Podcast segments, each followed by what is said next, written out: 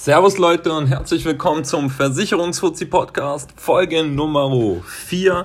Heute geht es darum, was brauche ich eigentlich auf einer Reise. Ähm, gibt viele Gerüchte, was man da wirklich braucht. Wird jetzt alles aufgeklärt, denn nicht jede Scheiße, die man im Ausland haben kann oder auf einer Reise sich dazu buchen kann, ist auch wirklich sinnvoll. Ähm, ich fange gleich mal an. Erstens, die Auslandsreisekrankenversicherung in meinen Augen eine extrem wichtige. Also wirklich sehr, sehr wichtig, auch für Kurzurlaube. Es ist da eigentlich egal, wie lange du Urlaub machst im Ausland. Wichtig ist, dass du dieses Ding dabei hast. Denn ähm, die gesetzliche Krankenversicherung, die gilt nicht in allen Ländern. Die gilt EU-weit, ja, und mit Ländern mit Sozialversicherungsabkommen. Da zählt jetzt beispielsweise noch die Türkei mit rein. Wo sie überhaupt nicht gilt, Kanada, USA. In Asien wird es auch ganz schwierig. Afrika, Südamerika, da habt ihr überall extreme Probleme, wenn ihr da wirklich mal krank werdet. Ihr braucht einen Rücktransport oder so könnt ihr vergessen, die gesetzliche übernimmt da nichts. Ihr habt da einfach Pech gehabt. Deshalb Auslandsreise, Krankenversicherung. Worauf ist da zu achten? Zum einen, dass tatsächlich ein Rücktransport drinnen ist. Und zwar nicht einer, der medizinisch notwendig ist, sondern in den Bedingungen muss auch irgendwo stehen, dass das Ding vertretbar sein muss. Ja? Also wenn es logisch und vertretbar ist, dass es dann schon zu einem Rücktransport nach Deutschland kommt und nicht erst, wenn es medizinisch absolut notwendig ist. Das ist meine Meinung. Ansonsten darauf achten, dass das Urlaubsland, in das ihr reist, natürlich abgedeckt ist. Es gibt welche, die gelten weltweit. Es gibt welche, die gelten weltweit außer in den USA und Kanada. Es gibt welche, die gelten nur in Europa im geografischen Sinne, nur in Asien. Deshalb da unbedingt darauf achten.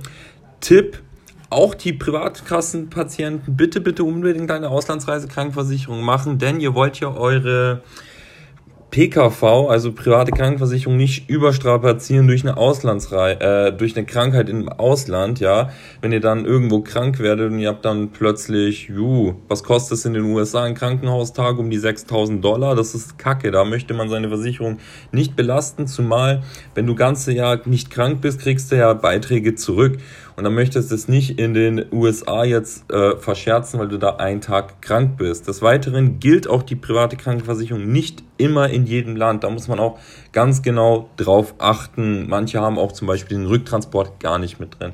Deshalb unbedingt auch die Privatkassenpatienten und die gesetzlichen eine Auslandsreisekrankenversicherung. Gibt da mehrere Möglichkeiten. Es gibt welche für 42 Tage, 56 Tage und 72 Tage. Ähm, ja, da müsst ihr einfach selber entscheiden, was für euch Sinn macht. Wenn ihr sagt, okay, ich gehe jetzt dieses Jahr einmal eine Woche, zweimal drei Wochen und so, ähm, dann ist das egal, die werden nicht addiert. Es geht um die Dauer einer Reise, ja. Also im Regelfall reichen die 42 Tage aus, also bei den meisten. Ne? Ähm, ganz wichtig, eine gute Auslandsreisekrankenversicherung, die kostet eigentlich 10 Euro bin ich ehrlich. Also das Ding kostet einen Zehner, mehr nicht. 30 Euro ungefähr für eine Familie. Senioren sind oft ausgeschlossen, deshalb darauf achten. Und Senioren zahlen mehr, also dann auch eher mal 50 Euro. Die sind halt auch sehr viel anfälliger, muss man ganz ehrlich dazu sagen. Nummer zwei, ganz wichtig, die Haftpflichtversicherung. Das hat man jetzt erstmal gar nicht auf dem Schirm, aber ihr haftet natürlich auch für Schäden, die ihr jetzt beispielsweise in Argentinien, in USA, China oder in Japan verursacht. Ja, da werdet ihr auch zur Haftpflicht gezwungen. Deshalb Haftpflichtversicherung wichtig. Einfach nur beachten, dass sie weltweiten Schutz bietet. Ansonsten die Versicherungssummen der Haftpflichtversicherung in Deutschland sind sowieso extrem gut. Also ähm, es wird da selten mal jemanden geben, der da Probleme bekommt. Aber wichtig, wenn ihr alte Haftpflichtverträge habt, wirklich alte, 1998 oder 1977, sowas, bitte mal unbedingt wechseln, ja. Die sind A nämlich manchmal ein bisschen teurer und B haben die einen Schutz von vielleicht 250.000 Mark, ja.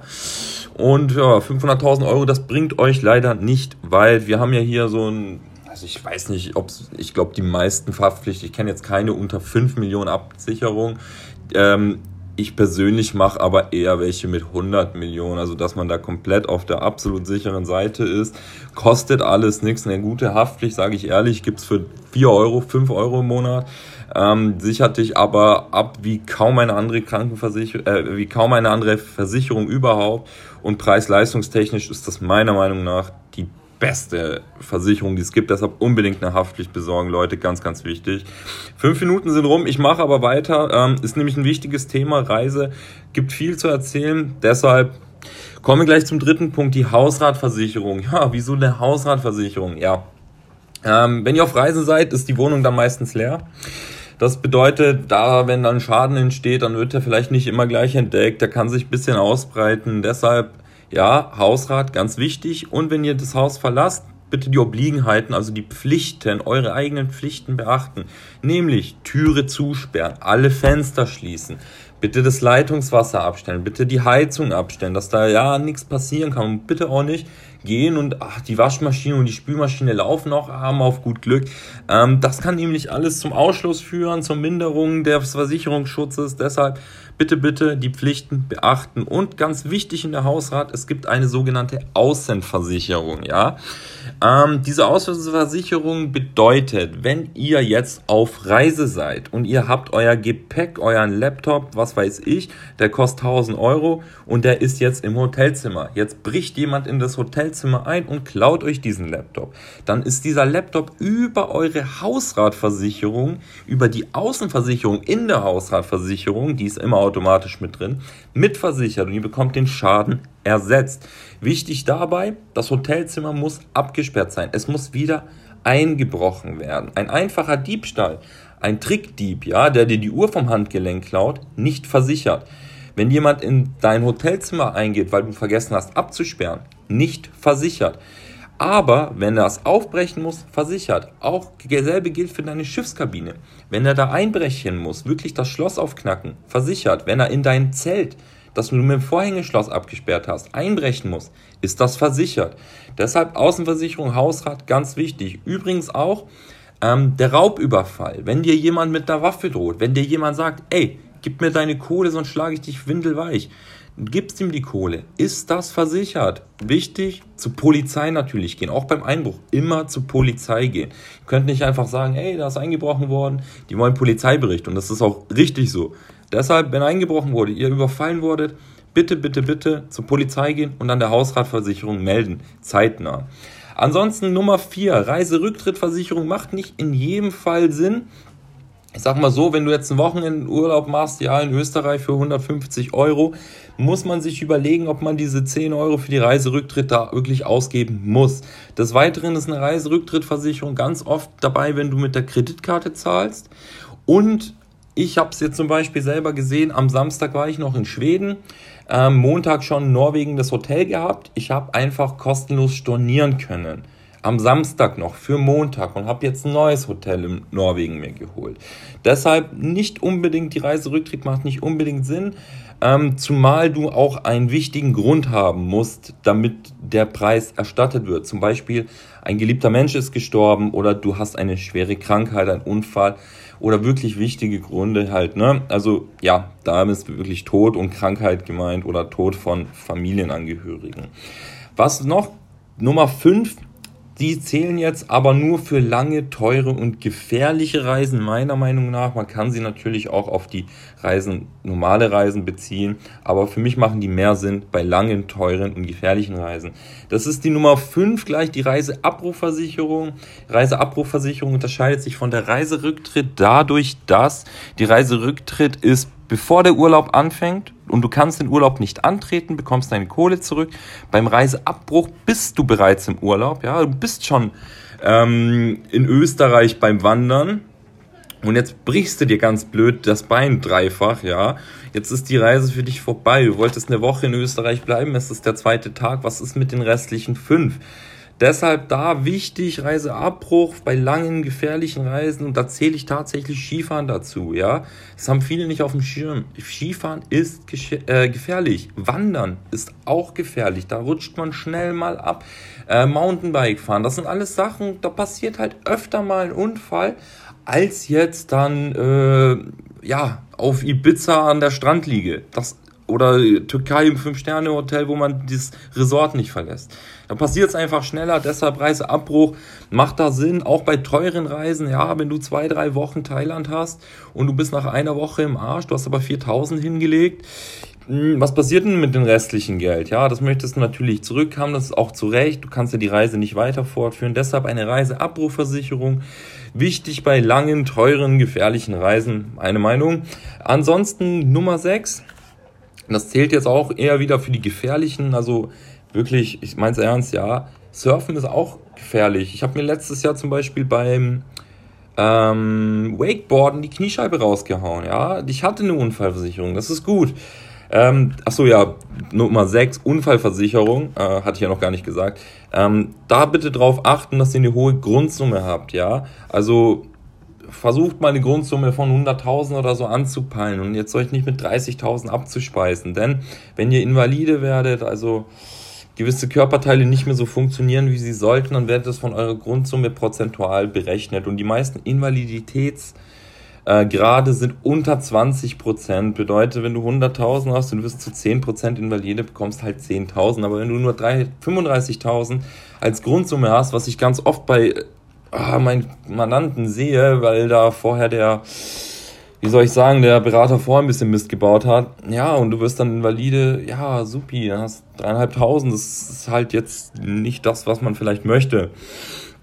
Deshalb hohe Grundsumme ganz wichtig. Bergungskosten sollten mit drin sein. Das kann auch mal schnell in Italien. Du wirst geborgen. Ja, ähm, da zählt auch schon der Rettungshubschrauber dazu. Sind wir schnell bei 25.000, 30.000 Euro.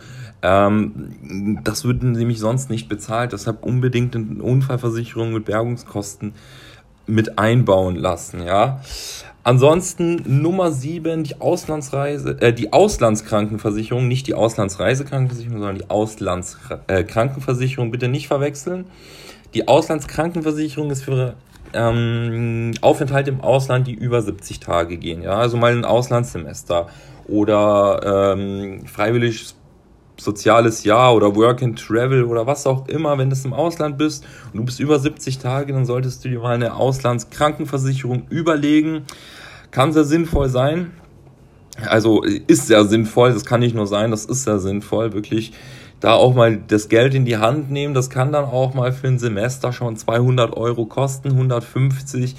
Empfehle ich dennoch zu 100 Prozent das mal mitzumachen. Ähm, denn wenn nicht, dann habt ihr Kosten, die auf euch zukommen, die diese 150, 200 Euro aber mal sowas von äh, in den Schatten stellen. Deshalb da bitte, bitte, bitte unbedingt eine Auslandskrankenversicherung machen. Auch wenn es vielleicht mit dem Geldbeutel nicht ganz passt. Es wird hinterher, wenn ihr krank werdet, wenn ihr verletzt seid, euch vielleicht ruinieren, das weiß ich nicht, keine Ahnung, wie eure Familienverhältnisse sind, aber bitte, bitte, bitte, macht eine Auslandskrankenversicherung. Das ist extrem wichtig. Ansonsten noch ein kleiner Tipp von mir, wenn du im Urlaub jemand bist, der sich mal Auto mietet, ja, oder vorhat, sich ein Auto zu mieten jetzt demnächst im Urlaub, dann, also im Ausland, dann bitte unbedingt die Mallorca-Police mit einschließen. Hat jetzt auch überhaupt nichts mit Malle so zu tun, sondern die Mallorca-Police ist eine ähm, Kfz-Haftpflichtversicherungserweiterung, also wenn du schon ein Auto hast, ja, du hast ein Kfz, du hast eine Haftpflichtversicherung, dann kannst du die Mallorca Police für wenig Geld, also 20, 30, 40 Euro im Jahr, je nach Anbieter, noch dazu buchen. Die Mallorca Police macht folgendes, wenn du im Europa unterwegs bist, also das Europäer, äh, das Europa, im geografischen Sinne, ja, auch noch der europäische Teil von Türkei, auch der europäische Teil von Russland sind damit gemeint. Wenn du in Europa unterwegs bist mit einem gemieteten Auto, ähm, wir nehmen jetzt mal einfach Italien, du bist in Italien unterwegs, hast dir ein Auto gemietet und jetzt passiert da Kfz-Schaden. Oder nehmen wir die Türkei, weil da kenne ich die Zahlen. Nehmen wir mal die Türkei. Du bist im europäischen Teil der Türkei unterwegs, hast dir ein Auto gemietet und du machst jetzt einen Schaden. Ja, du hast jetzt irgendwie einen Unfall verursacht mit sieben Fahrzeugen und der ganze Schaden beläuft sich jetzt mal, sagen wir mal, auf 600.000 Euro. Dann hast du ein großes Problem, weil die Haftpflichtversicherung des Autos in der Türkei übernimmt nur 250.000. Ja, weil die Kfz-Haftpflicht dort halt nur 250.000 übernimmt. Das heißt, du hast eine Lücke, eine Lücke von 350.000 Euro, die du dann selber schließen darfst. Bedeutet, private Insolvenz, Leben lang Schulden abbezahlen, Haus verkaufen, was auch immer. Ähm, das ist scheiße, das ist einfach scheiße. Deshalb Mallorca Police, die bewahrt dich. Denn die macht dass dein Mietfahrzeug im Ausland denselben Haftpflichtschutz bietet wie dein Auto im Inland. Und hier haben wir halt Versicherungssummen ja, von 5 Millionen, ja. Also eine Haftpflicht mit 5 Millionen, das gibt auch bessere. 10 Millionen, 100 Millionen. Ähm, nehmen wir mal die mit 5 Millionen. Die mit 5 Millionen würde es komplett übernehmen. Ja, diese 600.000 wären gar kein Problem. Du hättest kein, müsstest keinen Cent zahlen, ja. Überhaupt nichts. Das ist, das ist, das ist das Geile an der Mallorca-Police. Deshalb wirklich, wirklich mein Tipp. Automieten im Ausland, immer eine Mallorca-Police. Aber beachten, Mallorca-Police gilt nur für Europa. Also in den USA musst du dir dann schon wieder was extra besorgen. In Asien musst du dir was extra besorgen. Ähm, aber hier im europäischen Ausland ist das gar kein Problem. Ansonsten, das war's eigentlich jetzt zu den Versicherungen, die man haben kann, bräuchte. Ich sag's mal so, die Haftpflicht und die Hausrat hat man ja in der Regel sowieso schon. Das ist also nichts, was man extra dazu buchen muss. Eine Auslandsreisekrankenversicherung, Leute, ganz ehrlich, für einen Zehner im Jahr, bitte, bitte, bitte, da gibt's eigentlich keine Ausreden, das macht man einfach mal. Reiserücktritt kann man sich überlegen, wenn man mit Kreditkarte zahlt, ist die eh schon drin. Man muss halt gucken, wie lange darf ich vorher stornieren, wann buche ich denn das überhaupt, buche ich heute schon für in einem Jahr und kann noch drei Monate stornieren, dann sollte man die auch unbedingt nochmal reinnehmen. Ähm, Reiseabbruch macht für mich eigentlich ja, auf langen, teuren und gefährlichen Reisen immer Sinn, kostet auch nichts, das ist 10 Euro, 20 bist du da dabei. Also ganz ehrlich, das Geld hat man einfach, das sollte man da unbedingt machen. Äh, Unfallversicherung, ja, kann man sich drüber streiten. Die gesetzliche Unfallversicherung, die leistet natürlich nicht im Ausland bei Privatunfällen, die leistet einzig und allein bei Arbeit und Arbeitwegeunfällen ähm, und Wege zurück von der Arbeit. Deshalb Unfallversicherung empfehle ich auch immer absolut. Da gibt es welche von 5 Euro bis 25 gibt es da die verschiedensten. Da bei der Unfallversicherung würde ich aber sagen, das ist was, das sollte man nicht alleine abschließen. Da bitte den Berater aufsuchen. Bei der Auslandsreisekrankenversicherung, der Haftpflicht und der Hausrat kann man eigentlich selber machen. Empfehle ich dennoch nicht, denn es gibt immer mal irgendwo Kleinigkeiten, die man nicht beachtet und dann ist der Schutz nicht optimal. Ähm, deshalb allgemein bei Versicherungen rate ich fast immer, den Berater aufzusuchen. Auslands Krankenversicherung, ja, wie gesagt, wenn man länger als 70 Tage vorhat, rauszugehen oder mal ein Jahr oder ähm, ein Semester, dann unbedingt das auch mitmachen. Und die Mallorca Police in der Kfz einzuschließen, macht eben auch nur Sinn, wenn man vorhat, ein Auto zu mieten.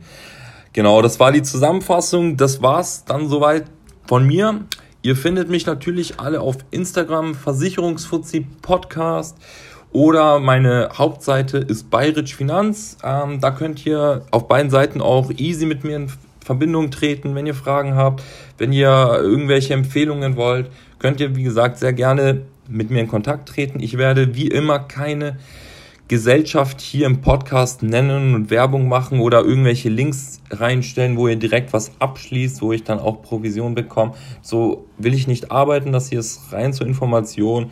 Wenn jemand wirklich eine Beratung haben möchte, kann er sich immer an mich wenden, mit mir eine Beratung machen, auch eine Online-Beratung. Aber hier im Podcast, das ist wirklich nur informativ gemeint. Ansonsten, genau, das war's von mir. Ich hoffe, es hat euch gefallen. Wenn es euch gefallen hat, schreibt eine Rezension, kommt, tretet mit mir in Kontakt, gebt mir Verbesserungsvorschläge, sagt mir, was hat euch gefallen, was hat euch nicht gefallen. Ähm, helft mir, diesen ganzen Podcast hier zu verbessern. Ihr könnt den auch sehr gerne weiterempfehlen, teilen, wie auch immer, damit wir ein bisschen Reichweite aufbauen. Ähm, genau. Ich bedanke mich bei euch. Es hat mir sehr viel Spaß gemacht, das hier aufzunehmen. Und ja, wir hören uns dann nächste Woche Mittwoch. Ich wünsche euch was. Euer Ersat Bayritsch, Make Versicherung Great Again, der Versicherungsfuzzi Podcast.